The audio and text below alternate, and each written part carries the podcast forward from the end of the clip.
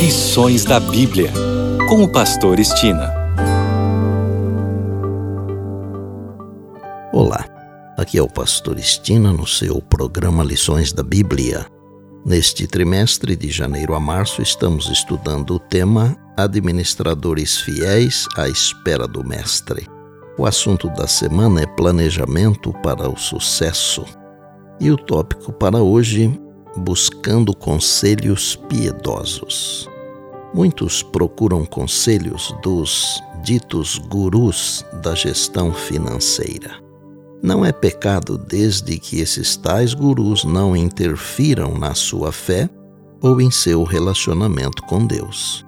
Mesmo porque nossos bens materiais também fazem parte do todo que devemos administrar para Deus como mordomos seus. No Salmo de número 1, Deus diz: Bem-aventurado o homem que não anda no conselho dos ímpios, não se detém no caminho dos pecadores, nem se assenta na roda dos escarnecedores. Antes o seu prazer está na lei do Senhor, e na sua lei medita de dia e de noite. Ele é como árvore plantada junto à corrente de águas que no devido tempo dá o seu fruto e cuja folhagem não murcha, e tudo quanto ele faz será bem sucedido. Salmo de número 1, versos de 1 a 3.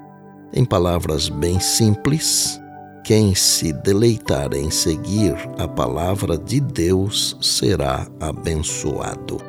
A própria Bíblia, nosso livro guia, nossa bússola, nos dá vários conselhos.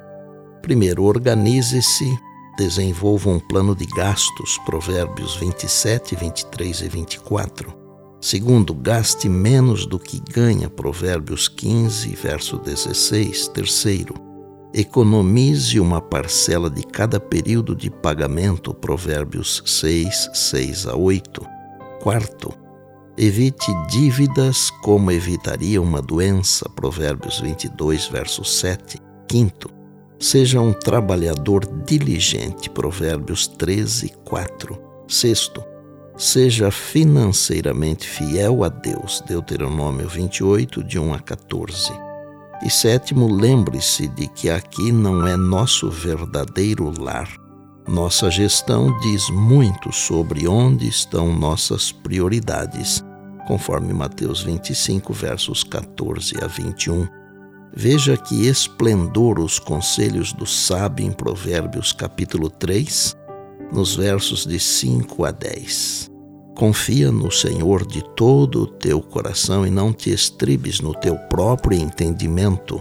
Reconhece-o em todos os teus caminhos e ele endireitará as tuas veredas. Não sejas sábio aos teus próprios olhos, teme ao Senhor e aparta-te do mal. Será isto saúde para o teu corpo e refrigério para os teus ossos. Honra ao Senhor com os teus bens e com as primícias de toda a tua renda, e se encherão fartamente os teus celeiros, e transbordarão de vinho os teus lagares. Ao considerarmos a história da Igreja desde os seus primórdios, percebemos que confiar na direção de Deus faz toda a diferença. Como povo de Deus, não precisamos navegar na escuridão. Concluo o tópico de hoje com o Salmo 119, verso 105, que diz: Lâmpada para os meus pés é a tua palavra, e luz para os meus caminhos. E por bondade, lembre-se sempre das palavras de Jesus. Passará o céu e a terra, porém as minhas palavras não passarão. Eis que venho sem demora. Bem, amanhã tem mais, se Deus assim nos permitir. E disse Jesus: Examinais as Escrituras, porque julgais ter nelas a vida eterna. E são elas mesmas que testificam de mim. João 5,39. Eu sou o Pastor Estina e este é o seu programa Lições da Bíblia, diariamente com você pela graça e misericórdia de Deus.